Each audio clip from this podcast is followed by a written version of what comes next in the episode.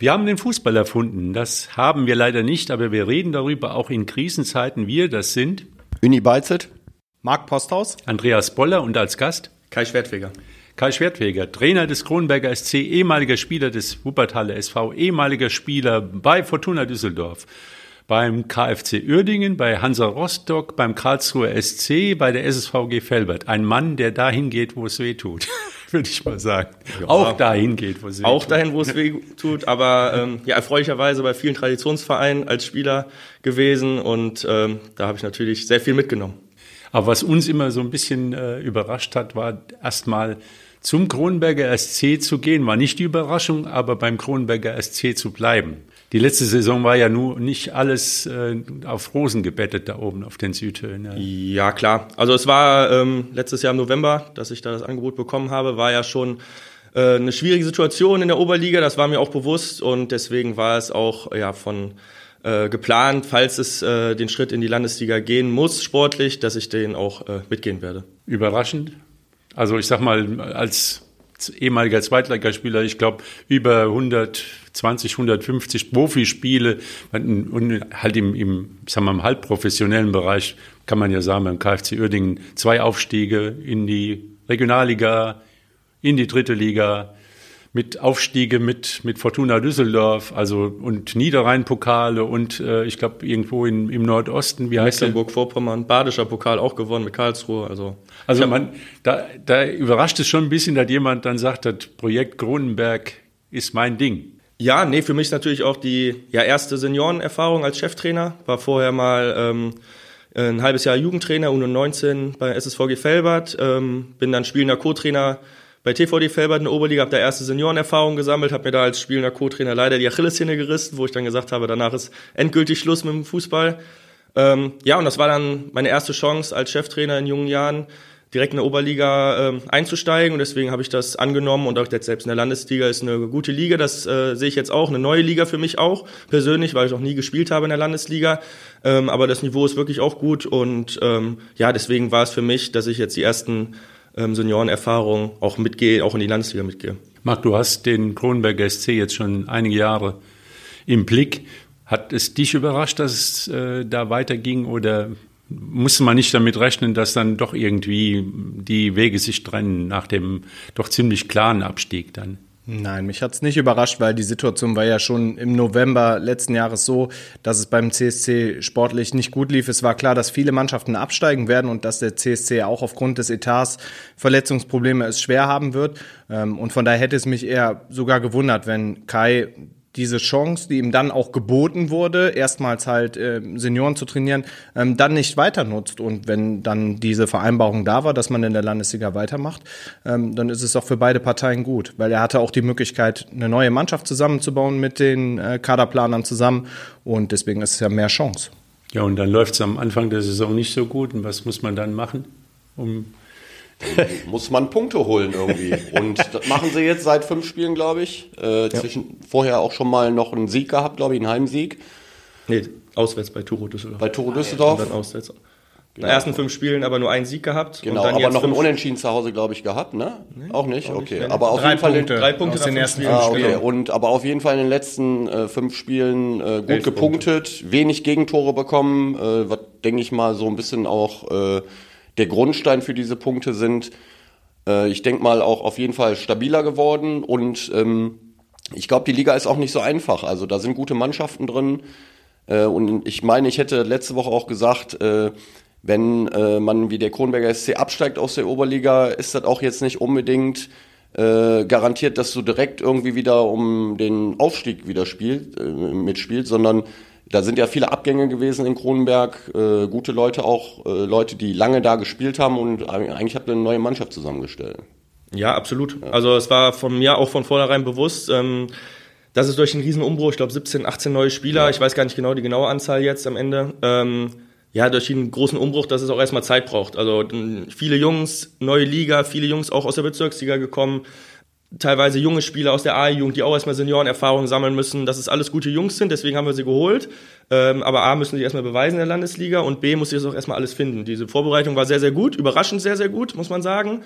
Ähm, aber trotzdem habe ich gesagt und immer war es mir auch bewusst, dass der Start aufgrund auch in Monheim, direkt beim absoluten mhm. Top-Favoriten in der Liga, Sicherheit sehr, sehr schwierig wird, weil ich das alles erstmal finden muss. Hat sich auch bestätigt. Ähm, hätte schon gerne ein paar Pünktchen mehr nach fünf Spielen gehabt und ähm, aber gut, ich habe den Weg mit den Jungs, bin mit den Jungs den Weg weitergegangen und habe gesagt im Training, woran wir arbeiten müssen. Und man merkt immer wieder von Spiel zu Spiel, dass sich das immer mehr findet, immer mehr die Jungs wissen, was ich auch möchte von den Jungs, wie ich spielen möchte. Und dass sich die Jungs immer mehr verinnerlichen. Vielleicht auch so, dass sie so noch nie gespielt haben, so wie ich das gerne möchte. Auch vom System her vielleicht. Ähm, aber Jungs machen es immer besser. Wir trainieren es jede Woche, Woche für Woche, jede Einheit. Und ähm, ja, und jetzt ähm, macht sich langsam bezahlt und jetzt sind wir zufrieden. Erstmal die letzten fünf Spiele mit elf Punkten, hätte sogar zwei Punkte mehr sein können, wo wir in der 94. Hilden noch den Ausgleich bekommen durch einen ja, Sonntagsschuss.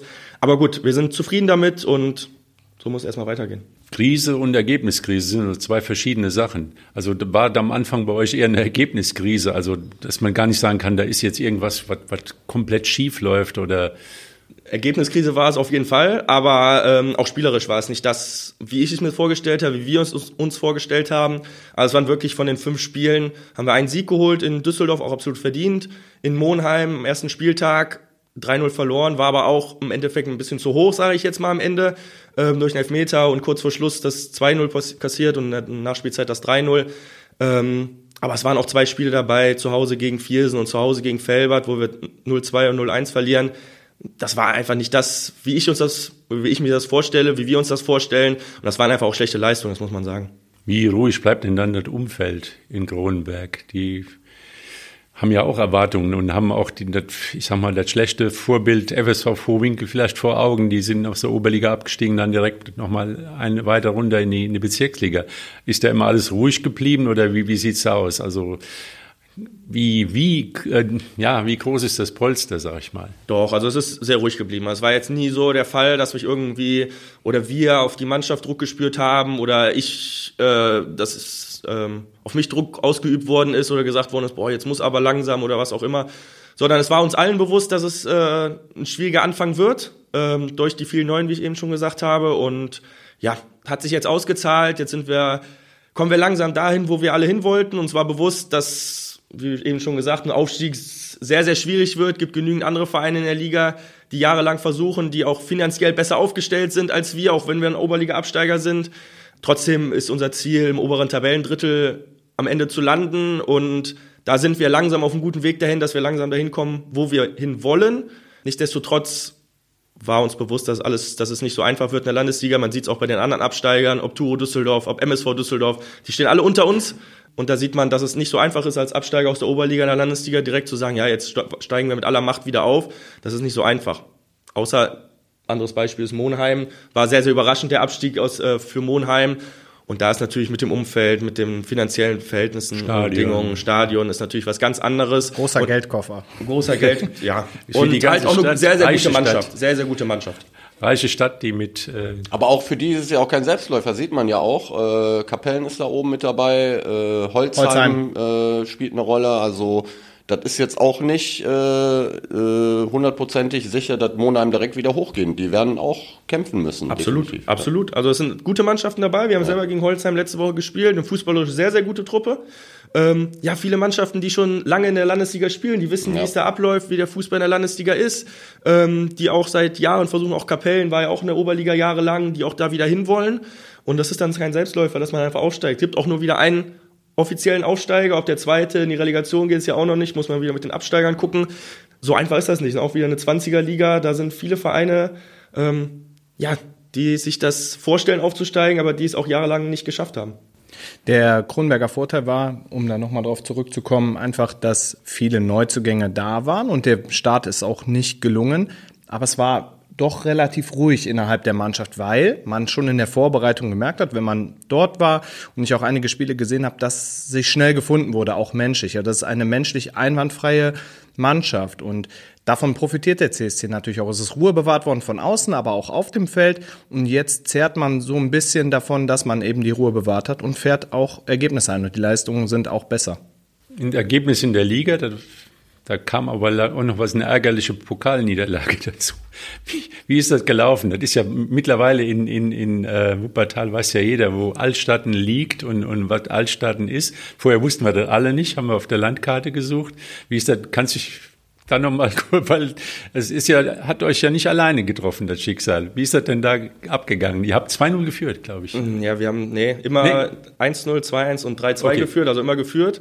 Hatten in der Vorbereitung, also Steini kenne ich halt äh, von früher, ich habe nie mit ihm zusammengespielt. Raphael aber, Steinmetz. Raphael Steinmetz, genau. Ähm, aber wir hatten immer wieder Kontakt gehabt und ähm, hatten auch im Sommer ein Testspiel bei denen gehabt, haben wir das erste Testspiel 10-1 gewonnen. Uh. War mir aber bewusst, dabei fehlten noch einige urlaubsbedingt bei, beim, bei Altstaden, dass das mit Sicherheit was anderes wird, habe ich den Jungs auch gesagt.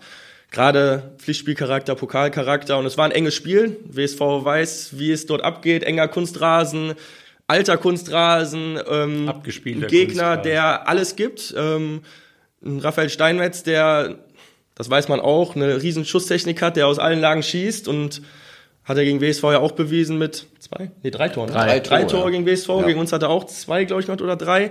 Ähm, auch viele Tore jetzt schon in der Bezirksliga. Genau, also hat letztes Jahr, glaube ich, 48 Tore in der Bezirksliga gemacht, Boah. deswegen weiß ja. man das. Ähm, ja, und man geht halt trotzdem dreimal dort in Führung und ähm, muss dann in die Verlängerung und in der Verlängerung verliert man dann 4-3 durch einen direkten Freistoßtor von Steinmetz. Ähm, ja, ist natürlich bitter, gerade wenn man dann ähm, nach dem Spiel dann sagt, ähm, am bittersten ist, wenn man am nächsten Tag die Auslosung, dann wäre ein großer gekommen und dann kommt am nächsten Tag die Auslosung und man kriegt direkt auf dem Handy, weil ich nicht, äh, ja, ich war unterwegs, ähm, ja, es wäre der WSV gewesen, das war natürlich dann noch ja, schmerzhafter, sage ich jetzt mal, weil das wäre auch ein Highlight, glaube ich, für uns gewesen oder generell für den Wuppertaler Fußball. DF äh, DFB-Pokal sage ich schon. Äh, Niederrhein-Pokal, zweite Runde. Kronberger SC gegen WSV wäre natürlich ein Highlight gewesen, auch für uns. Ist nicht so, war nicht so, ähm, haben wir uns selber zuzuschreiben und. Jetzt könnte man doch glauben, wenn man die ja sieht, Altstaaten schlägt Kronberg, dass die, der WSV vielleicht mal bei, bei Kai nachgefragt hat, wie sieht das denn aus in Altstaaten, auf was müssen wir uns denn einstellen? Ja, rein theoretisch könnte man das gemacht haben. Ich weiß nicht, ob es. Äh, ist das denn Praxis passiert? So, ist Nein, ist nicht passiert. Ist nicht passiert. Okay. Ja. Aber ich glaube schon, dass äh, der WSV trotzdem Informationen genug hatte über Altstaden, wie Altstaden spielt. Und ähm, ja, ich war selber nicht vor Ort, habe mir aber die Zusammenfassung auf ich YouTube angesehen. Ähm, Gegentore sind natürlich viel zu einfach, glaube ich so. Also was ich ja. jetzt sehe, man, aber trotzdem glaube ich, dass der WSV, ich glaube, das Spiel trotzdem 10-3 gewinnen muss. So vom Gefühl her, von dem Zusammenschnitt, wie viele Chancen da waren. 40 Torschüsse. Ja, und das, das ist nicht übertrieben, wirklich. So. Also wenn man nach dem Live-Ticker geht, den Marc geschrieben hat, hätte der WSV zur Halbzeit, glaube ich, schon fünf Tore machen können müssen. Äh, also es ist, glaube ich, ungelogen. Aber manchmal, manchmal gibt es so Spiele, die sind so verhext. Und ja, wahrscheinlich war das so ein Spiel. Es ist, also ich weiß es nicht. Also es ist mit Sicherheit ist es, dass man gegen Bezirksligist mit Sicherheit nicht drei Gegentore kassieren nee, darf, soll. Fall, ja. Am Ende sogar dann vier. vier ja. ähm, oder in der regulären Spielzeit waren es zwei. Genau. Ja, zwei. Ähm, aber trotzdem, wenn das Spiel am Ende, glaube ich, 8-2 ausgeht nach der regulären Spielzeit, nach den Torchancen her, ich glaube, dreimal auf der Linie gerettet und gegen Pfosten und alles, dann würde danach kein Mensch mehr über das Spiel reden. Er würde jeder sagen, ja, WSV hat 8-2 gewonnen gegen den Bezirkssiegen, zwei Gegentore, ja, sind zu viel, aber acht gemacht, wenn das Spiel normal läuft und keiner würde da viel drüber jetzt reden, sage ich jetzt mal. Und so passiert es dann bei so einem Spiel, dass du das dann halt die Chancen nicht machst und dann verlierst und dann natürlich in der Kritik und äh, natürlich mit den Spielen davor, wo man vielleicht auch in der Liga nicht so gepunktet hat, wie man sich das vorstellt, dass da eine gewisse Unruhe dann reinkommt. Ähm, ist logisch, ähm, aber trotzdem hat man immer wieder solche Spiele, wo man das Tor dann nicht trifft, wo man, es wäre, glaube ich, was anderes gewesen, wenn man gar keine Torchance gehabt hätte gegen Bezirksligisten und wenn man jetzt, war ich ja komplett auf Augenhöhe, ich glaube, das Spiel war nicht auf Augenhöhe, ich glaube, der WSV hat absolut dominiert, so was ich sehen konnte im Internet. Ähm, ja, aber man hat die Tore einfach nicht gemacht und zu einfache Gegentore kassiert und ähm, hat man sich selber in Bredouille gebracht dadurch. Aber man hat doch einfach auch wieder mal gesehen, was im Pokal wirklich, da ist ja so abgedroschen die Floskel wie nur irgendwas, was im Pokal möglich ist. Aber man hatte es ja schon in der ersten Runde gesehen gegen Remscheid. Das ist euer Gegner in zwei Wochen? Ja. Richtig, richtig. Und wenn man gesehen hat, wie also ich sag mal, Remscheid habe ich jetzt so gesehen, die haben einen kleinen, starken Kader, so 13 Leute, die, die hat, der hat auch fast, die haben auch gegen den WSV 1, 2-1 verloren, knapp in Nachverlängerung, haben fast komplett durchgespielt, weil er sagte, die Elf da, das ist mein Kern. Und die haben da absolut mitgehalten zum Teil. Also das war jetzt nicht so, dass der WSV die auseinandergenommen hat. Da kommt also auch einiges auf euch zu. Also die, das Niveau in der Landesliga und jetzt sag ich mal Allstaaten mit so einem Ausnahmespieler, Das ist dann auch wieder fast wieder Landesliga-Niveau. Das ist schon äh, gar nicht so weit entfernt vom WSV. Ja, ich glaube. In einem also, Spiel. In einem Spiel, ja. Ich glaube, verteidigen kann mittlerweile in der Landesliga oder ab der Landes- oder Bezirksliga verteidigen ist mittlerweile einfacher geworden oder kann mittlerweile selbst jeder Bezirksligist gut verteidigen. Wie kommt's? Ja, das ist in den letzten Jahren, glaube ich, so entstanden. Das ist wirklich so. Also früher war es so, dass ein Drittligist, Regionalligist gegen einen Bezirksligisten, ich glaube, nie Probleme hatte gefühlt. Aber mittlerweile kann auch, sag ich mal, die mittleren äh, Amateurvereine in der, in, in der Region hier alle verteidigen. Ist also Ober, so. Oberhausen hat zu Hause gegen Jüchen Garzweiler gespielt, Landesligist, auch Liga-Konkurrent von äh, Kronberg und hat zur Halbzeit 2-1 zurückgelegen. Am Ende dann 5-3 gewonnen. Äh, aber ähnlicher Spielverlauf auch wie beim WSV, nur dass Oberhausen dann die Tore gemacht hat. Aber doch, das Verteidigen sehe ich genauso wie Kai. Also, weil, weil das Verteidigen, ja, natürlich hat das viel mit Disziplin zu tun, mit äh, natürlich auch äh, Laufvermögen, mit Aggressivität.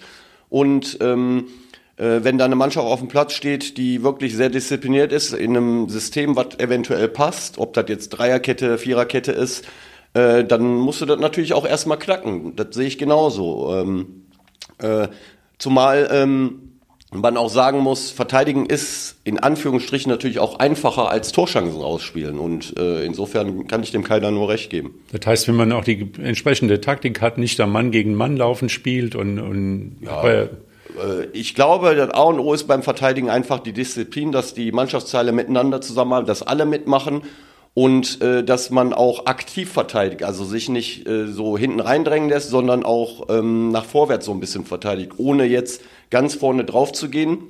Dann äh, muss das auch erstmal geknackt werden.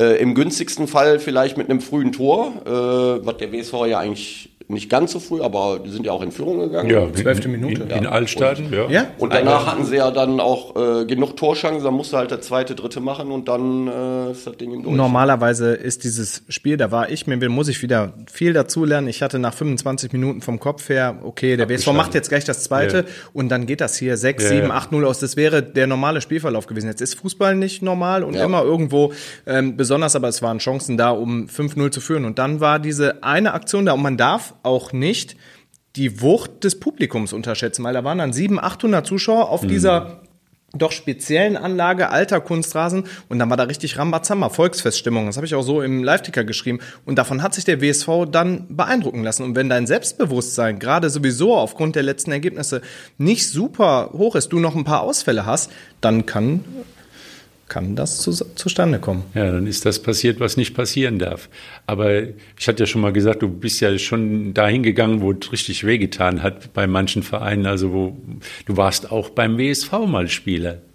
Das ist richtig, ja. Hast du schon vergessen, oder? naja, vergessen hat sich halt nicht. Nein, war auch, vergisst man nicht. Nein, war auch, war auch eine, wenn man jetzt zurückblickt, eine schöne Zeit. Also ich war, war eine super Truppe. Ich glaube, wir hatten auch guten Erfolg. Wir sind gerade aus der Oberliga in die Regionalliga die, damals aufgestiegen. Es war Euphorie da. Euphorie da 2016. Ich kann wenn man die Namen sieht, die äh, Ercan Aydokmus. Ja, Gaetano Mano. Kevin Silvio, Hagemann. Kevin Hagemann. Grebe. Grebe, Grebe im Mittelfeld. Pittlik war ein ganz junger Spieler damals. Kevin Pittlik noch auch mit zusammengespielt 2016. Ähm, ja, das waren alles, alles gute Jungs, auch, auch, auch so außerhalb des Platzes. Wir haben uns super verstanden, äh, war eine super Truppe, Euphorie in der Stadt, im Verein. Ähm, wir hatten ein Heimspiel gehabt von über 10.000 Zuschauer gegen, gegen Aachen, gegen RWE. Ähm, damals Auf, ja Auftaktspiel, gegen, Auftaktspiel gegen Viktoria Köln, 6000 Zuschauer, 3-3, ja. 93. Minute, Erjan genau. Aldokmusch, da war schon. Nee, das war sehr, sehr schöne Zeit, muss man sagen. Es ist auch nicht alltäglich in der Regionalliga vor über 10.000 Zuschauer zu spielen. Da merkte man auch die Wucht auch der Stadt und Euphorie war da und ähm, ja, das hat, hat Spaß gemacht. Deswegen kann ich mich gut noch dran erinnern an die Zeit vom WSV. Du hast äh, im zentralen Mittelfeld mit Daniel Grebe zum Beispiel Oft, gespielt. Ja. Genau. Das lief eigentlich gut. Ich kann mich an Spielen in Rödinghausen erinnern. Da war noch der berühmte Herr Simon Engelmann vorne, aber den habt ihr auch ganz gut im Griff gehabt. Genau. Und 2 zu 1 Sieg, da hat sich die lange Fahrt gelohnt. Ja, absolut. Ja, wie gesagt, wir hatten generell in der Hinrunde, ich glaube als Aufsteiger, am Ende sind wir Fünfter, Sechster, Siebter gewesen oder so, hatten gute Spiele dabei, enge Spiele dabei. Ähm, ich kann mich hier an das 0-0 gegen RWE erinnern. Ich glaube 2-2 gegen Aachen zu Hause. Ähm, ja, gerade gegen die Top-Mannschaften haben wir richtig gute Spiele abgeliefert und ähm, ja, hat eine super Truppe, die auf dem Platz, aber auch neben dem Platz gut harmoniert hat mit den Zuschauern zusammen. Die Stadt merkte man, dass die wirklich Aufbruchstimmung war. Ich glaube, wir hatten in jedem Spiel, egal ob da Wienbrück zu uns kam oder Schalke 2, sag ich mal, die vielleicht nicht so Zuschauermagneten der Liga, ähm, ja trotzdem drei bis 4.000 Zuschauer, immer 3.000 Zuschauer da gehabt im Stadion Zoo und ähm, das war schon von Atmosphäre her richtig, richtig gut und leider ist es so, ich verfolge das ja trotzdem immer noch, egal wo ich war, ich verfolge das die Vereine immer noch, weil ich sehr, sehr Fußball auch verrückt bin und gucke mir sehr viele Spiele an und gucke mir Zusammenfassungen an. Ja, und finde halt schade, sage ich jetzt mal so, ähm, dass so ein bisschen auch die Zuschauer-Euphorie leider auch in der Stadt so ein bisschen weniger geworden ist. Wenn ich letztes Jahr sehe, dass teilweise dann so 1200, 1300 Zuschauer, obwohl es ja letzte Saison auch eine gute Saison war im Endeffekt. Super ähm, Saison. Ja, ähm, finde ich das sehr, sehr schade, so in dem Sinne. Ich bin da nicht so drin und will mich da auch nicht zu äußern, weshalb, warum das so ist. Ähm, aber finde es halt sehr schade, weil ich weiß, vor sechs, sieben Jahren war eine riesen Euphorie und da wäre bei so einer Saison, wenn da auch ein Durchschnitt 3.000, 4.000 bei jedem Spiel da gewesen, bei uns damals, wenn wir so eine Saison gespielt hätten, wir waren sogar noch einen Ticken unter den Platzierungen vom letzten Jahr. Ähm, deswegen finde ich das sehr schade und hoffe, dass da so ein bisschen ein Ruck nochmal durchgeht, dass da vielleicht, sage ich jetzt mal, bisschen mehr Euphorie wieder kommt Vielleicht auch dieses Jahr, klar, jetzt äh, die Ergebnisse sind jetzt auch ein bisschen schwieriger geworden nach dem guten Start, nach dem äh, ja ergebnismäßig sehr, sehr guten Start, hat man so gehofft. Mit Felbert, da war auch so ein bisschen, ne, mit diesem kleinen Stadion, war auch immer gut befüllt. Ähm, dass jetzt hoffentlich das auch, wenn jetzt im November, glaube ich, fängt es wieder an, im Stadion am Zoo, Anfang dass November, da so ein bisschen 4. November. die Euphorie wieder rüberschwappt und auch ein bisschen mehr Zuschauer hoffentlich wieder ins Stadion Zoo kommen. In 2016 war halt das, das Thema, dass der WSV auf einer Euphoriewelle geschwebt ist. Der kam aus den grauen Jahren der Oberliga, dann war die Euphorie da und der Unterschied war auch halt damals, der WSV war der Underdog in der Regionalliga, hatte wenige ähm, finanzielle Mittel. Es war eine Zeit ohne die finanzielle Unterstützung von, von Friedhelm Runge und dann war hier Euphorie. Aber wie Kai das auch gerade angesprochen hat, ich hatte jetzt das erste Mal seit drei, vier, fünf Jahren auch jetzt am Anfang der Saison wieder, wieder eine Euphorie erlebt, ne, mit 1500 Wuppertalern. Ähm, in Aachen, dann waren fast 1000 in, in Gelsenkirchen. Du hast immer 2000 Leute in Felbert gehabt, was bestimmt keine überragende Zahl ist, aber Kare die, die diese zwei, 2000 Leute erstmal nach Felbert. Also es ist nicht selbstverständlich. Es waren deutlich mehr Zuschauer in Felbert als letzte Saison bei den Heimspielen im Stadion am Zoo. Jetzt muss man nur natürlich darauf achten und da kommen wir sicher gleich auch noch ähm, drauf, dass diese Euphorie äh, ja nicht ganz kaputt geht. Ja, und was man nicht ganz vergessen soll, es ist leider hat es nicht so lange, lange genug die Zusammenarbeit gedauert. Du bist dann im Winter weg. Muss man ganz kurz sagen, du hast gerade gesagt, der WSV hatte finanziell so gut wie keine Möglichkeiten damals. Wenige. Und ich sag mal, wird im Ende, du bist zum KfC Uerdingen gegangen und mal ganz nüchtern gesagt, du bist ein Fußballprofi. Damals auch kamst du von Rostock, also aus einem Profi-Club. Und da muss man auch sehen, wie man über die Runden kommt, nehme ich mal an. Das wird wohl mit der entscheidende Grund gewesen sein. Ja, also wie gesagt, sportlich habe ich eben schon gesagt, habe mich sehr wohl in Wuppertal gefühlt. Ähm ja, uns kam halt das Angebot aus Uerdingen dann, damals sogar in Ober Oberliga war damals Uerdingen sogar noch. Und ähm, ja, aber ich war damals offen und ehrlich in dem Alter, ähm, wo ich dann gesagt habe, ja, ähm, ich muss auch gucken, wie es finanziell weitergeht. Ähm, und ja, sagte offen und ehrlich, klar, hat aber mich auch finanziell war es ein sehr, sehr gutes Angebot, keine Frage. Und ähm, aber auch die Perspektive. Also es war schon so gesagt, ähm, dass der Verein wieder in den Profifußball will, Uerdingen. Ob das alles klappt. Geschafft hat. Wir haben es geschafft dann mit zwei äh, Aufstiege, zwei Aufstiege in Folge. Als ich ja. dann in, hingegangen bin, das halbe Oberliga, sind wir souverän in die Regionalliga aufgestiegen. Danach das Jahr sind wir Meister in der Regionalliga geworden, haben die Aufstiegsspiele gegen Waldhof Mannheim gewonnen, sind in die dritte Liga aufgestiegen. Also das, was der Plan war, was mir vorgesagt worden ist oder aufgezeichnet worden ist, ähm, dass wir wieder in den Profifußball kommen wollen, wo ich auch wieder hin wollte. Ich war damals 28, ja. ähm, habe gesagt, das will ich nochmal mitnehmen und will auch wieder in den Profifußball. Ähm, habe auch den Kader gesehen. Mir wurde gesagt, was alles gemacht werden will. Wer Bester war dabei. Gell? Beister kam damals in der Regionalliga, genau. Ähm, ja, ganz, ganz viele Spieler. Mario Erb, äh, ich will gar nicht alle aufzählen, da waren ganz, ganz viele, die auch äh, Profi-Erfahrungen hatten, mit denen man damals auch mal schon zusammengespielt hat irgendwo und gesehen hat, alle im selben Alter. Das passte auch alles, die Mannschaft war sehr, sehr gut.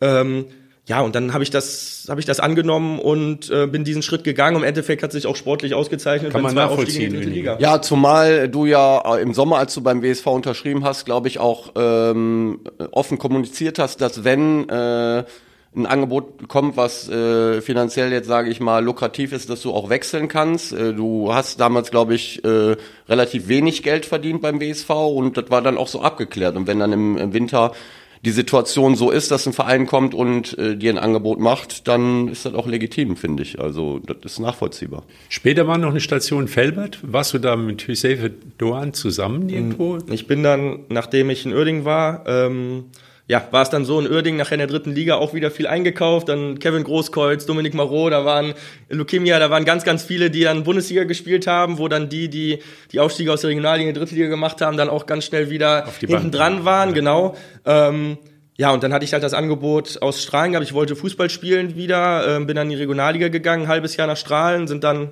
leider mein einziger Abstieg, den ich hatte in meiner Fußballerlaufbahn. Neben den vielen Aufstiegen bin ich auch einmal abgestiegen, leider. Ähm, ja, und habe danach dann entschieden, das war 2019, äh, mit 31 habe ich dann entschieden, ähm, mich selbstständig zu machen. Habe auch gesagt, es muss ja auch irgendwie nach dem Fußball weitergehen. Ähm, durfte zwölf Jahre lang, zwölf, dreizehn Jahre lang Profi-Fußballer sein. Äh, durfte mein Hobby zum Beruf machen. Äh, das, wofür ich als Kind geträumt habe, wurde ich dann. Da äh, ja, bin ich auch froh und stolz auch drauf, das muss ich ehrlich sagen, aber wusste immer wieder, dass ähm, ja irgendwann das auch vorbei ist und dass man auch irgendwann ein Leben nach dem Fußball dann gibt. Und ähm, ja, dann habe ich mich selbstständig gemacht mit einer eigenen Fußballschule in Mettmann und ähm, hatte dann das Angebot aus Felbert. Ich komme selber aus Mettmann, wohne in Mettmann. Mhm.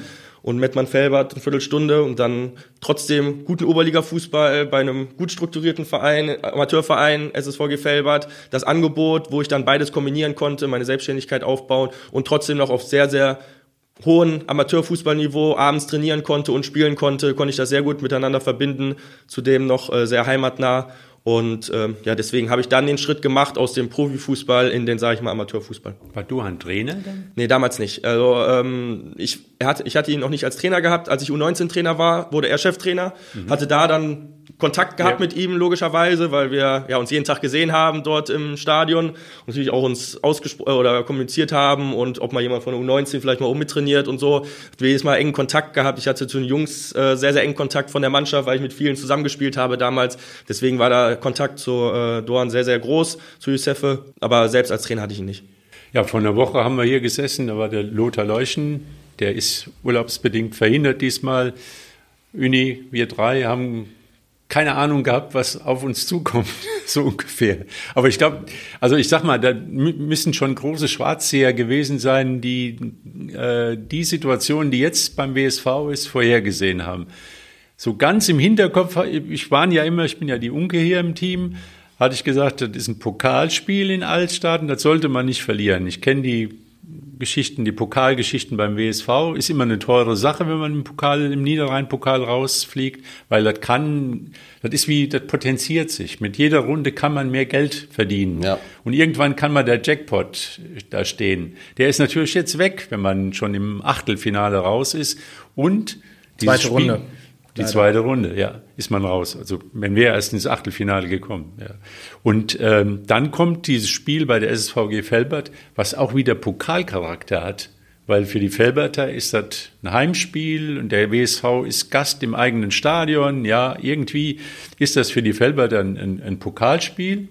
Die haben nichts zu verlieren in dem Spiel. Klarer Außenseiter. Klarer Außenseiter. Ja und haben genau so gespielt. Es hatte Pokalcharakter. Ja, die hatten, muss ich einmal widersprechen, die hatten schon was zu verlieren, weil die auch ja. schon enorm unter Druck standen und auch finanziell gar nicht so schlecht aufgestellt sind und auch schon einen ordentlichen Etat haben. Natürlich nicht wie der WSV, ähm, aber die hatten vorher eine Krise, haben in Düren 4-1 verloren. Also ich glaube auch, Trainer Dimitrios Papas stand da schon ein bisschen unter Druck. Also es war bei diesem Derby auf beiden Seiten Druck auf dem Kessel. Ja, aber immer noch die, die Ausgangsposition. Mit einem Spiel kann ich ganz viel erreichen. Und das Gefühl hatte man auch, wie die Mannschaft ist äh, da.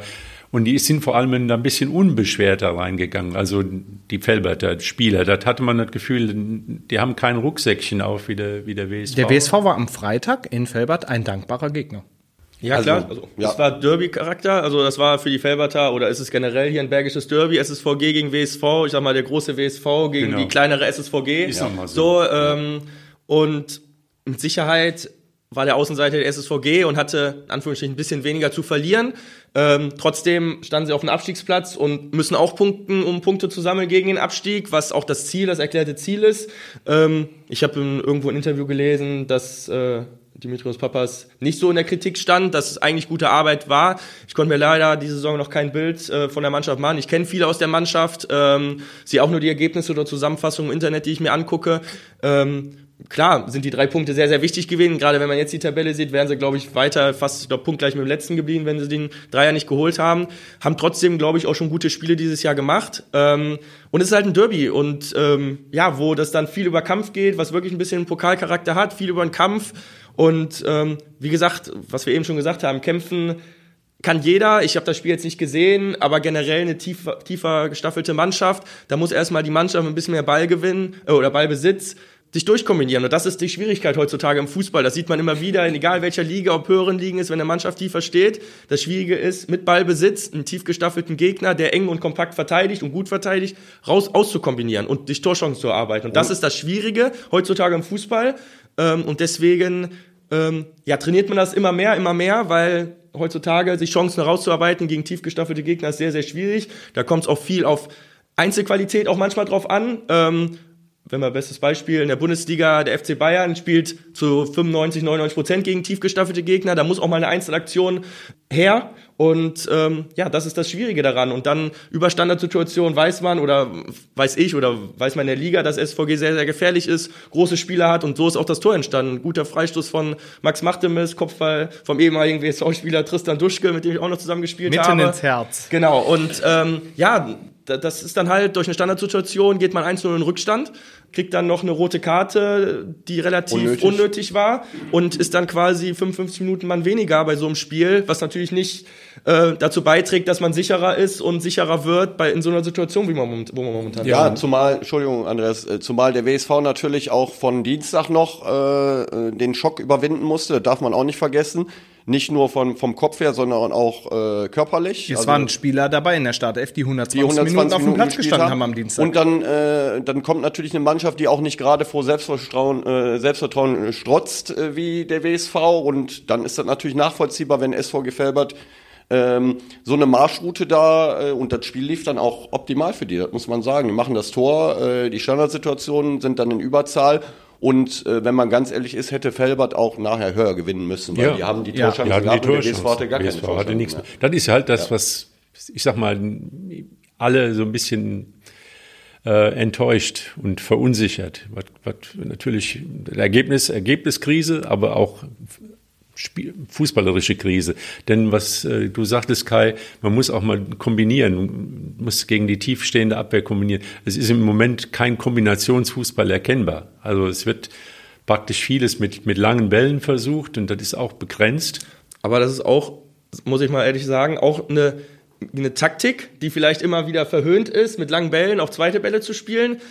Aber in der Bundesliga ein bestes Beispiel letztes Jahr Union Berlin. Äh, sehr, sehr kompakt gestanden, viele lange Bälle nach vorne, Tempofußball auf zweite Bälle. Es geht auch. Klar, ist es öfters mal ein anderer Anspruch, auch vielleicht vom WSV, anderen Fußball, dominanteren Fußball vielleicht zu spielen. Aber das braucht auch seine Zeit. Das ist einfach so. Das muss man äh, ja einkombin äh, eintrainieren, einstudieren, solche Sachen.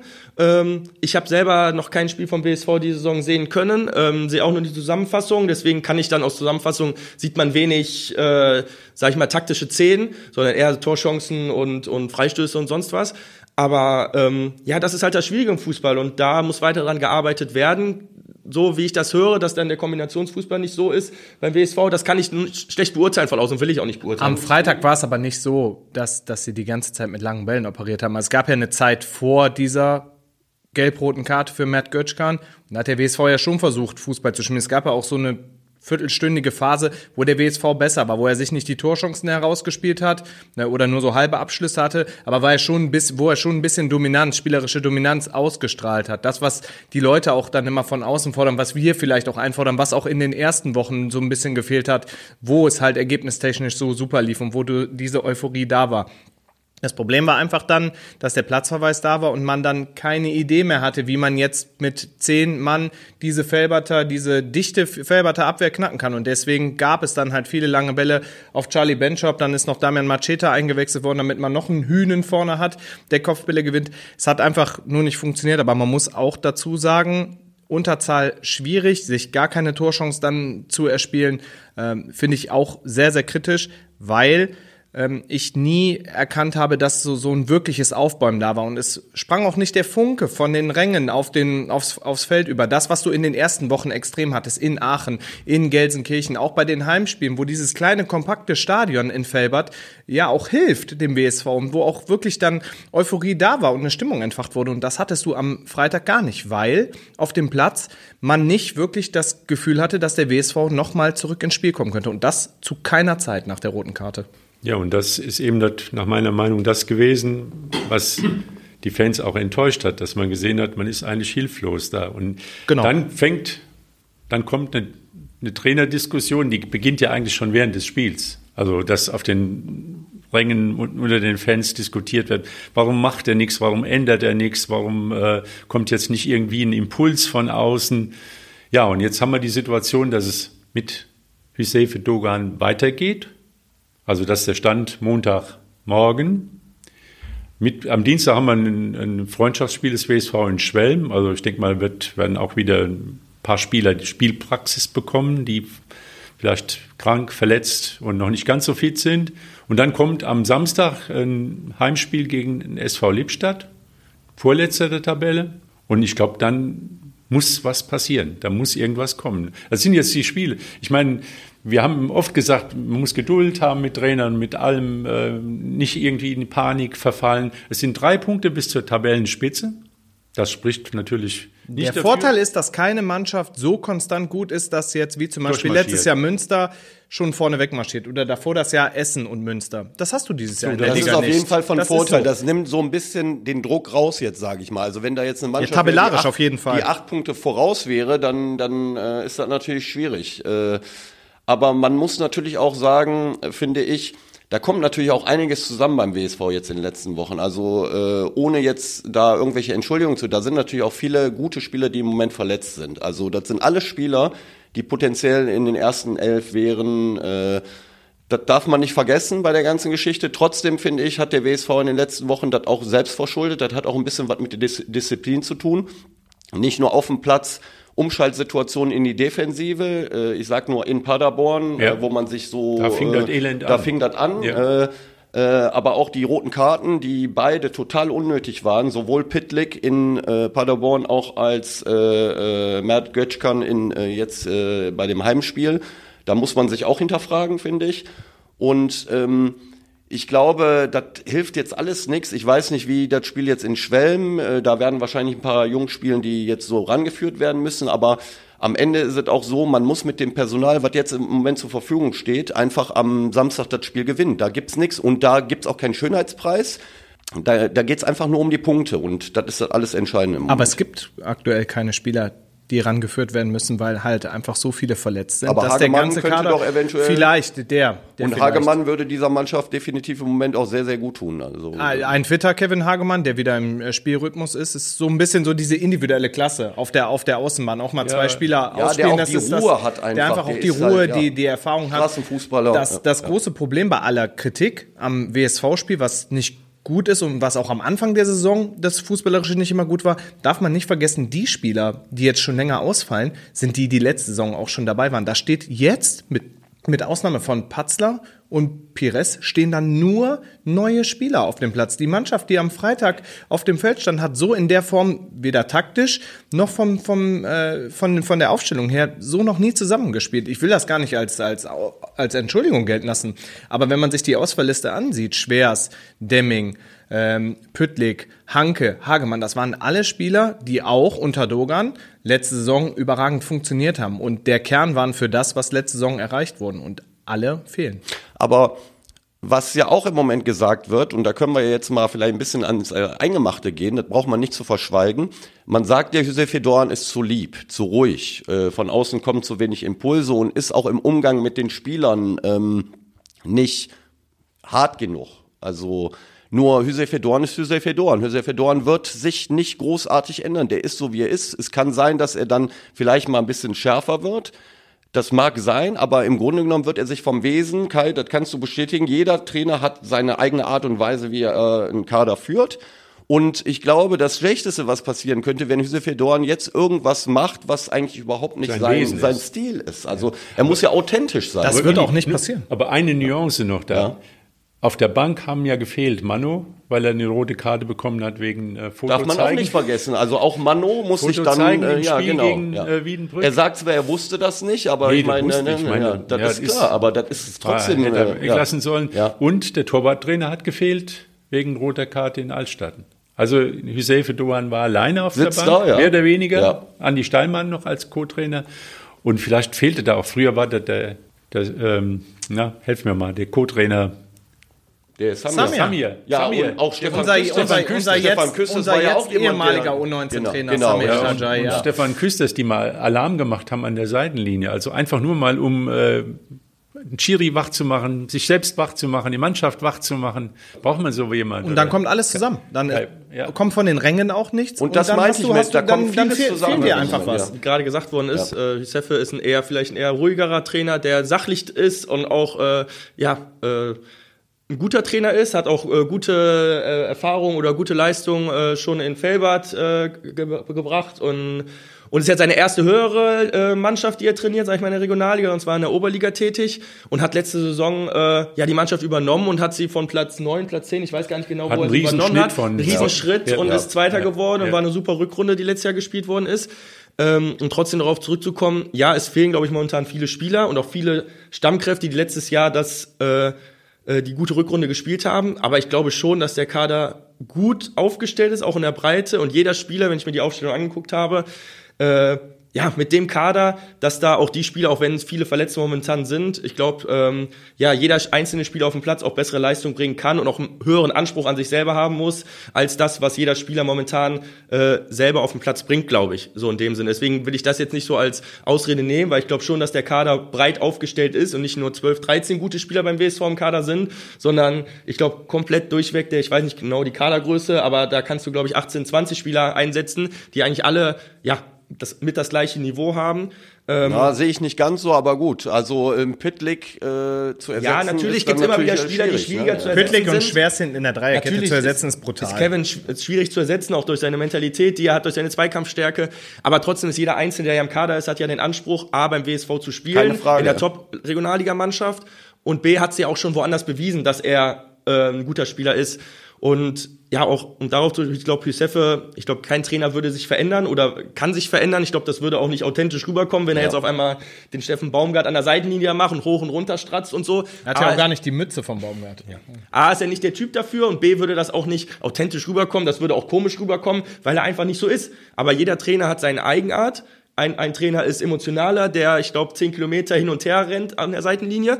Ein anderer ist eher sachlicher und ähm, das, da verändert man auch. Man darf auch keinen Menschen verändern, auch nicht von seiner Trainerphilosophie her, wie er selbst ist. So, deswegen ähm, glaube ich nicht, dass es jetzt, klar, will man immer vielleicht als Fan auch einen haben, der emotional ist und so und dies und jenes. Ist vielleicht auch manchmal nicht verkehrt. Aber trotzdem will ich keinen Trainer oder darf man keinen Trainer danach behandeln, ob er jetzt äh, emotional ist oder eher sachlich extrovertiert. ist. Also wenn, wenn wir ganz ehrlich sind, ähm, mein Hüseyin Dorn hat wahrscheinlich auch seine Aktien in der jetzigen Situation. Da brauchen wir nicht drüber, da, da ist er natürlich auch der Trainer, aber ich finde, äh, äh, wenn man äh, bei einem Bezirksligisten im Pokal rausfliegt, dann sollten sich auch die Spieler dann auch mal an die eigene Nase packen und äh, und den Karren, der jetzt da festgefahren ist, einfach aus dem Dreck ziehen. Und es ist egal, ob man da natürlich wie äh, Terrazino, wie Saric, wie andere gute Fußballer, äh, wenn es jetzt darum geht, in dem Heimspiel gegen Lippstadt, da geht es einzig und allein darum, dass, äh, dass man zusammen als Mannschaft sowohl offensiv als auch defensiv dieses Ding um, rumreißen muss. Und äh, das ist das alles entscheidend. Also Winnie, ich wünsche mir, dass der Trainer die Kurve kriegt. Also, weil äh, er hat ja auch gezeigt, dass er die Punkte holen kann, mit der Mannschaft auch äh, erfolgreich Fußball spielen kann. Ich wünsche mir das wirklich, äh, auch persönlich für ihn. Ähm, aber ein paar Dinge, die, die, die dürfen einfach nach meiner Meinung auch nicht, nicht so äh, laufen. Zum Beispiel, man verliert gegen Bezirksligisten, dann erwarte ich nicht, dass, dass die Mannschaft äh, beeindruckt oder eingeschüchtert ist, dann erwarte ich, dass die sauer ist, dass die aggressiv reagiert und sagt, das, was ist uns da passiert? Also, verstehst du, das ist der nächste Schritt. Nicht, nicht, jetzt sind wir jetzt irgendwie verunsichert. Ein Regionalligist, der einen Bezirksligist verliert, der kann nicht verunsichert sein, der muss emotional, muss er darauf reagieren und muss sagen, so, das darf uns nie wieder passieren und wir werden das im nächsten Spiel zeigen. Und dann, finde ich, ist so eine, so eine Sache, wann wechsle ich aus? Also ich, Das Keine ist, Frage, Wenn, das wenn das Ding Dinge, nicht ja, läuft ja. und ich sehe, es läuft wieder nicht, Ja. dann warte ich nicht bis. Es, es gibt doch kein geschriebenes Gesetz, dass man in der 60. Minute auswechseln darf. Wo kommt das her? Also die ich- Trainer in der 60. Nein, Minute also ich glaub- auswechseln. ich glaube, da kann man ähm, noch zur Pause mal sagen, jetzt hat's geknallt. Dann sagt man, der, dann muss die, die Reaktion und vielleicht nach 30 Minuten. Aber wer, wer sagt den Trainern denn jetzt zur 60. Aber ich würde es ihm nicht vorwerfen, weil man hat versucht, noch eine Viertelstunde Ja, zu schauen, wie man, in die, zwei, wie man in die verloren- zweite Halbzeit, genau, wie man in die die, Viertelstunde geht auch verloren und dann aber die Phase in der ersten Halbzeit nach der gelb-roten Karte war ja sehr kurz und sowieso von Spielunterbrechungen geprägt, weil dann viel Unruhe war und dann kann ich schon nachvollziehen. Kai, vielleicht kannst du als Trainer was dazu sagen, wenn man dann noch mal versucht, mit dem Personal noch mal eine Viertelstunde zu schauen und dann reagiert man. Ja, also ich glaube schon, dass man dann nochmal guckt, nochmal die ersten zehn Minuten nochmal sich anschaut, ob das alles doch noch so passt, wie man sich das vorgestellt hat. Man hat ja schon am Anfang des Spiels einen Plan mit einer Mannschaft, den man ja am liebsten nicht nach einer halben Stunde schon umwerfen will. Und dann will man gucken, ob es funktioniert. Und ich glaube generell ähm, wird jeder seinen Anteil daran haben. Ich glaube, dass Giuseppe sich auch, so mache ich das, so macht das wahrscheinlich jeder Trainer nach dem Spiel, sich Gedanken drüber macht, habe ich jetzt das richtig gemacht, habe ich das richtig gemacht, hätte ich das vielleicht anders machen können am Anfang. Jeder reflektiert sich ja selber und guckt bei sich selber auch, was kann ich besser machen, damit es besser läuft. So, das mache ich, das macht, glaube ich, 95 Prozent der Trainer oder so sollte man ja auch rangehen an die Sache. Aber trotzdem wissen wir auch nicht, was jetzt in den drei Tagen passiert ist. Wir waren nicht in keiner Besprechung dabei. Wir wissen nicht, ob Giuseppe dann auch mal lauter geworden ist und auch mal emotionaler geworden ist und auch die Spieler mal gepackt hat. Weil, wie eben schon gesagt, im Ende ist es nicht der Trainer. Klar, er stellt die Mannschaft auf, er stellt die Mannschaft ein, er wechselt aus, er gibt die Marschrichtung vor. Im Endeffekt ist aber das, wir wissen nicht, wie die Marschrichtung war, die die taktische Vorgabe war. Im Endeffekt sind es die Spieler, die es auf dem Platz umsetzen müssen, die Zweikämpfe gewinnen müssen, die Zweikämpfe annehmen, die Laufbereitschaft. Und es muss nicht immer vielleicht, sage ich mal in Anführungsstrichen, Hampelmann an der Seitenlinie sein, der da die Mannschaft vorne pusht, sondern das muss eigentlich aus der, aus der Mannschaft schon herauskommen. Also im Endeffekt ist ja der Trainer, der es dann von außen noch versucht zu pushen, erst jetzt das zweite Glied, das es machen muss. Eigentlich muss das ja schon von innerhalb der Mannschaft das, kommen, sag das, ich. das meine ich. So. Also ich äh, äh, sage natürlich auch, der Trainer steht definitiv in der Verantwortung, aber das wollte ich im Grunde genommen sagen, dass aus der Mannschaft selbst, also wenn du zu einem Bezirksligisten fährst, darfst du da nicht rausfliegen. Das, da sind wir uns, glaube ich, Äh, alle da einig. ist egal, ob da ein Trainer an der Seitenlinie steht oder nicht steht. Also das darf nicht passieren. Dann wird es natürlich immer schwieriger, dann gehst du ins Felbert-Spiel und da gebe ich dir recht, du weißt nicht, was in den letzten drei Tagen vor dem Felbert-Spiel war. Äh, und äh, jetzt, äh, finde ich, muss man einfach äh, gucken, dass man das nächste Heimspiel gewinnt. Aus meiner Sicht entscheidend wird sein, die Qualität ist unbestritten. Glaube ich, haben wir auch schon in den ersten, ersten Spielen zumindest gesehen. Es ist mit Sicherheit einer der besten Kader in der Regionalliga West. Ich glaube auch der Charakter der Mannschaft ist einwandfrei, wenn man auch so in die Mannschaft reinhört. Die, die wollen. Die Frage wird sein, Hüsefe Dogan ist jetzt noch Trainer, bleibt Trainer, wir wissen es nicht, ob er die Mannschaft in der Form erreicht, dass er in die Köpfe der Spieler kommt, dass sie für ihn durchs Feuer gehen, dass sie wieder zeigen, was sie in den ersten Wochen ausgezeichnet hat, dieses unbedingte, ich will jetzt diesen Dreier haben. Wenn das gelingt, kann auch dieser viel zitierte Turnaround mit Hüsefe gelingen. Wenn das nicht gelingt, muss man sich irgendwann zeitnah Gedanken machen. Und vielleicht zum Abschluss, ich finde es immer gut und ich, ich glaube, es ist ja geschrieben worden, dass Yusefe auch das nächste Spiel mindestens noch bekommt. Und ich finde sowas gut, ähm, weil heutzutage immer sehr, sehr früh, sag ich mal, am Trainer gewechselt wird und nicht die Zeit gegeben wird. Und ich glaube, es ist noch nicht der Zeitpunkt, wie wir eben gesprochen haben, ist noch keine Mannschaft, die zehn Punkte enteilt ist. Es ist alles noch sehr, sehr eng. Mit Sicherheit ist nicht alles bestens beim WSV, auch die ersten Spiele nicht alles bestens gelaufen. Aber sie sind A noch Dritter, Vierter gerade, drei Punkte hinterm Drei Punkte dahinter. hinter ja. dahinter. Ja. Und ähm, ich finde es gut, dass man auch an ihm festhält und vielleicht höre ich mir in zwei, drei, vier Wochen den Podcast an und dann ist eine ganz andere Stimmung, weil er den Alles Turnaround möglich. geschafft hat und äh, die Spiele wieder erfolgreicher sind und er wieder ja es rumgedreht hat. Ich finde immer, man muss immer auch einem Trainer Zeit geben. Irgendwann ist der Zeitpunkt irgendwann gekommen, hundertprozentig, dass es nicht mehr geht. Aber ich glaube, Stand jetzt ist es noch nicht der Zeitpunkt, weil A, ist es der Abstand noch nicht zu groß und B, finde ich es immer besser, dem Trainer nochmal eine Chance mehr zu geben, als sofort, auch wenn es unruhig wird, auch von außen unruhig wird, direkt zu so sagt, komm, dann hauen wir neun, dann holen wir neun. Und man weiß auch nie, ob es damit dann besser wird, das weiß man nie. Und vielleicht haben wir dann am 4. November ein absolutes Spitzenspiel im vollen Wir Stadion am Zoo gegen Fortuna Köln. Wir wollen es mal hoffen. Ich habe den Friedhelm Hunge kurz gesprochen nach dem Spiel. Er wirkte noch sehr ruhig. Also auch, das war klar, da fällt keine Entscheidung aus dem hohlen Bauch raus. Und äh, das ist ja eigentlich ein gutes Zeichen, dass man das sich wirklich gut überlegt, wie die Sache läuft. Friedhelm Hunge, Gaetano Mano, die werden am Ende die Entscheidung treffen müssen. Und wir sehen mal, was nächste, nächsten Montag los ist. Aber die, diese Turnarounds oder die kann man ja schaffen. Ihr habt es gezeigt mit Kronenberg GSC, jetzt in der Bezirksliga haben wir ein, ein Beispiel wieder. Das machen die eigentlich jedes Jahr. Germania Wuppertal, ja. ja, genau. Vier, Spiel, vier Siege jetzt in Folge. Vier Siege nachdem hintereinander. auch der Start genau. sehr hoppelig war. Genau, und ähm, gestern am Sonntag gegen Solingen-Wald gewonnen. Gute Mannschaft, Bezirksliga, also sehr guter Kader und äh, machen dann, glaube ich, in der äh, beim Stande von 1-1 in der 87. Taki macht das 2-1 und dann in der Nachspielzeit unser ukrainischer Freund, den sie vor ein paar Wochen verpflichtet, äh, verpflichtet hatten, Bogdan, machen das 3-1 und Germania ist, äh, hat einen super Lauf. So laufen Spiele und sind sie auch schon beim WSV gelaufen, wenn es ja, gerade bei der Mannschaft läuft. Oder gestern Kronberg auch, die dieses Spiel hätten nicht gewinnen müssen. Also war auch schon Glück dabei. In einem, so wie ich auch geschrieben habe, wild, wilden Spiel, verdient. ja, ob unverdient oder verdient. Auch dazu, ja, aber ja. Spielglück, Stefan Vollmerhausen hat das damals auch gesagt, man muss sich Spielglück einfach auch verdienen. Und das hat Kronberg. Die sind am Anfang ähm, durch. Ich glaube, Napoleon hat seine Generation Generäle danach eingestellt, ob sie Fortuna haben, also ob sie Glück haben. Kronberg Weil hat einfach am Anfang auch, genau wie Germania, schwierige Zeiten durchlebt, egal ob viele Verletzte, neuer Kader, was auch immer, aber zu einer Entwicklung gehört dann auch, sich einfach mal dieses Spielglück zu verdienen. Und das hat Kronberg in dem Fall definitiv und bei Germania läuft es ja ähnlich. Eh ich finde, äh, Kronberg, solche Siege, so dreckige 1-0-Siege sind manchmal auch so geil, manchmal sogar schöner, als äh, wenn er irgendwie von Anfang an für klare Verhältnisse sorgt und gewinnt am Ende 5 -0. Ja, aber Kai war gestern nach dem Spiel schon ich relativ weiß, fertig. Ich, ich kenne das ja, äh, aber äh, ich glaube, solche Siege geben der Mannschaft dann nochmal so, so äh, richtig so den Zusammenhalt, dass man zusammen ich sag mal, zusammen durch die Scheiße geht und. Ja, äh, absolut. Also ich habe den Jungs auch gestern gesagt, das war fußballerisch mit Sicherheit nicht unser bestes Spiel, sondern einer der schlechteren Spiele auch diese Saison. Ja.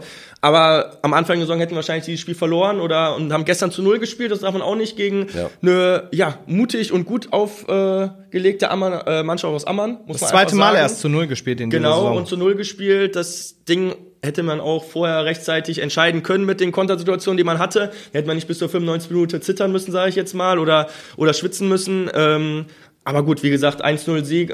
Ich habe zu den Jungs gesagt, das war kein gutes Spiel, aber in zwei Tagen redet da keiner drüber. Wir haben drei Punkte, haben jetzt sind fünf Spiele in Folge ungeschlagen und solche Spiele, ja, sind immer gut für den Zusammenhalt und ja. die Stimmung der Mannschaft auf jeden Fall. Weiß ja auch in, in, in, zwei Tagen keiner mehr, weil die ja heute Bergisches Oktoberfest Mannschaftsamt haben und da wahrscheinlich in Solingen vergessen. alles abreißen. Aber ich habe gehört gestern, ihr habt Dienstag 16 Uhr Training wieder. Sind bis dahin wieder alle fit, Kai?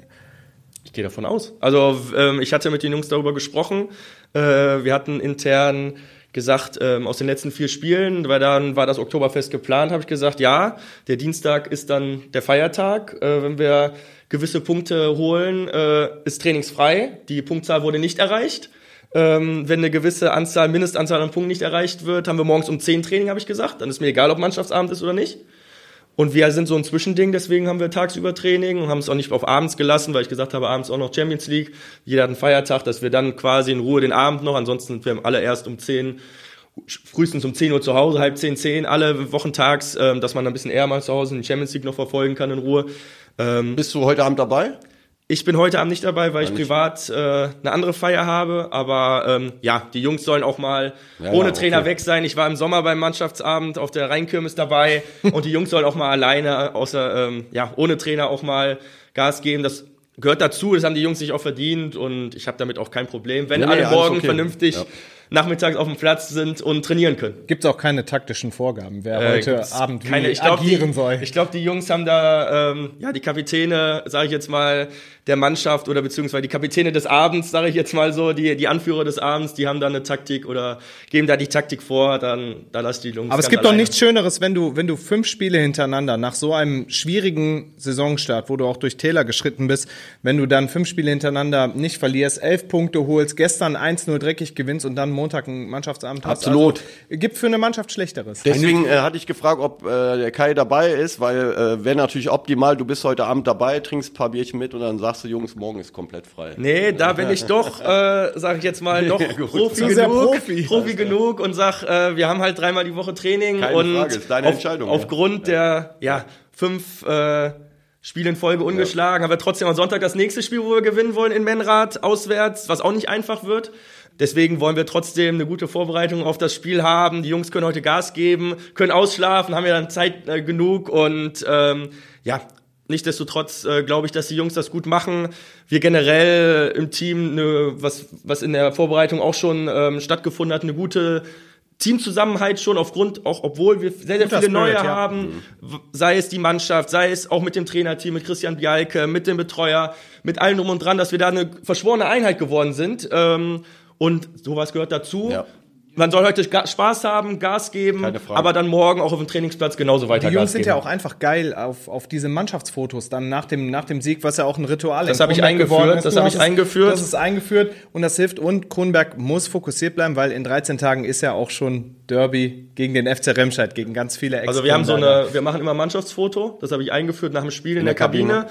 Und im Vereinsheim ist eine Wand, wo wir dann die Mannschaftsfotos dann aufhängen und im besten Fall soll sie relativ voll werden am Ende der Saison. Aber wie das mit den Serien so ist, der FSV Vogel ist die Serie leider wieder gerissen. Jetzt, genau. obwohl Freddy Lühr getroffen hat mit 13. Saisontreffer. Tronsdorf spielt unentschieden, also gemischte Bilanz diesmal mit der Bezirksligisten. Letzte Woche hatten wir drei Siege, drei Spiele, drei Siege. Bisschen positiver sieht's wieder aus in der Kreisliga A, Öni. Ja, seid wieder sozusagen in Schlagdistanz zum Tabellenführer. Ja, wir waren ja auch letzte Woche auf Schlagdistanz, also wir waren ja nicht ja, weit aber der weg. Tabellenführer aber hat verloren. Richtig, Tabellenführer Mettmann hat in Sonnborn verloren äh, und gut überraschend. Für Sonnborn. Bitte? gut für Sonnborn, sehr gut die für auch Sonnborn. arge Probleme hatten. Auf jeden Fall, also sehr überraschend verloren, zumal man auch sagen muss, Sonnborn hat äh, nach dem 1-1-Ausgleich von Mettmann noch eine gelb-rote Karte bekommen, haben dann Unterzahl noch das 2-1 gemacht, kriegen dann ganz kurz vor Schluss dann noch eine gelb-rote, glaube ich, also in doppelter Unterzahl das Spiel gewonnen. Für Sonnenborn sehr wichtig, für uns natürlich auch nicht schlecht, weil Mettmann ein Konkurrent für uns ist. Äh, wir haben unser eigenes Spiel 3-2 gewonnen, genau, Union Wuppertal 3-2 gewonnen. Ähm, ähm, vom Ergebnis von den Punkten her bin ich natürlich zufrieden, weil drei Punkte für den 3-2 kriegst du genauso drei Punkte wie für ein 5-0, das ist so, aber äh, mit dem Spiel jetzt nicht ganz so, weil wir im Moment so ein bisschen, äh, so was unsere äh, Chancenauswertung angeht, ein bisschen äh, äh, verkrampft sind, sage ich mal. Die Jungs wollen es besonders gut machen, diese Lockerheit vom Tor ist irgendwie nicht so da und dann haben wir noch zwei Gegentore kassiert, äh, die meiner Meinung nach total unnötig waren, aber unterm Strich haben wir die Punkte. Wir sind punktgleich mit äh, Tutgücü Felbert äh, äh, Erster und Zweiter und ähm, haben jetzt am kommenden Wochenende Bayer Wuppertal zu Hause. Äh, Marc, Bayer Wuppertal ist. Mit äh, Alfons Kaselowski, genau, der ja auch hier schon unter anderem zu Gast wieder dreimal getroffen hat am Wochenende. Dreimal getroffen, genau so ist es. Bayer kann ein bisschen durchatmen, weil sie 4-3 gegen, gegen, ja, leider ähm, schwächende Beimburger äh, gewonnen hat. Beimburg äh, steckt da im Abstiegskampf.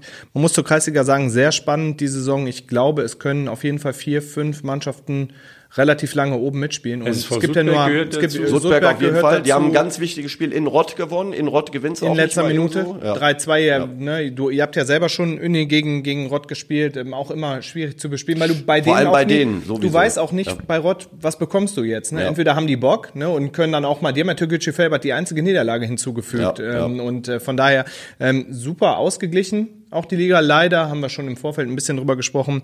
Im Tabellenkeller wieder die letzten sieben Plätze, sechs, Wuppertaler. sechs Wuppertaler Mannschaften. Das zieht sich so ein bisschen durch. Ähm, aber es ist auf jeden Fall spannend. Ja. spannend. Kai, was ist dein Lieblingsverein in der Bundesliga? Ich habe keinen Lieblingsverein. in Nicht Fortuna Düsseldorf? Ja, dadurch, dass ich 15 Jahre gespielt habe, äh, verfolge ich natürlich Fortuna Düsseldorf. Ist, kein, äh, es ist kein normaler Verein für mich. Ich gehe auch immer wieder ins Stadion und spiele auch in der Traditionsmannschaft von Fortuna Düsseldorf und bin natürlich dem Verein sehr, sehr verbunden, weil ich ja fast mein halbes Leben da gespielt habe und äh, verfolge natürlich. Und Lieblingsverein überhaupt? Ich war im, in meiner Kindheit war ich Bayern München Fan. Aber und jetzt nicht mehr. Ich doch, ich verfolge Bayern München. Also ich bin jetzt kein Fan mehr, aber ich sage trotzdem, dass sie sehr, sehr guten Fußball spielen und äh, freue mich über Meister? Die, ich gehe trotzdem davon aus, dass es Bayern München am Ende wieder Marc. wird, aber ich gehe davon aus, dass es dieses Jahr sehr, sehr eng wird, Marc. weil viele Mannschaften gut sind dieses Jahr, muss Leverkusen man sagen. ist super ja. und wird wenn es normal läuft, Zweiter, aber Bayerns Qualität. Leipzig hat das auch sehr, sehr gut gemacht gegen Bayern. Ne? Durchsetzen. Ja, Leipzig hat es wirklich stark ja. gemacht. Ja, also gut, die Bayern hatten arge Probleme. Also ihr sagt alle wieder Bayern, dann sage ich wieder Leverkusen, weil einer muss was anderes sagen. Diese Woche Champions League, viele Spiele, Europa Liga auch. Interessante Spiele. International, ja. Was haben wir denn noch? Am Wochenende. Samstag WSV. Samstag WSV, ja. Gegen- ja. Wen habt ihr am Wochenende, Kai? Wir müssen nach Menrad fahren. Menrad, okay. Wo liegt das denn? Mönchengladbach. Bei Mönchengladbach. Man, man lernt seine. Heimat kennen, gell? Man lernt neue, äh, Neue ja, Orte. neue Das Sportplätze kennen. ist spannend, weil wir auch da mit Kai drüber gesprochen hatten, wie das immer so mit der Gegneranalyse funktioniert, weil je tiefer die Liga, desto schwieriger ist es auch Ja, an, an Infos zu Gerade kommen. die, Und gestern Amann war schon anders, wie die gespielt haben, als das, was man eigentlich erwartet hat. Ja, absolut. Vor allem fußballerisch, ja. Ihr seid nächste Woche Tabellenführer. Der WSV hat sich wieder berappelt. Der CSC setzt seine Serie fort. So wird's laufen. Alle deutschen Mannschaften gewinnen im Europapokal. Es wird alles wunderbar. Bis dann. Tschüss. Ciao. Tschüss. Ciao, ciao.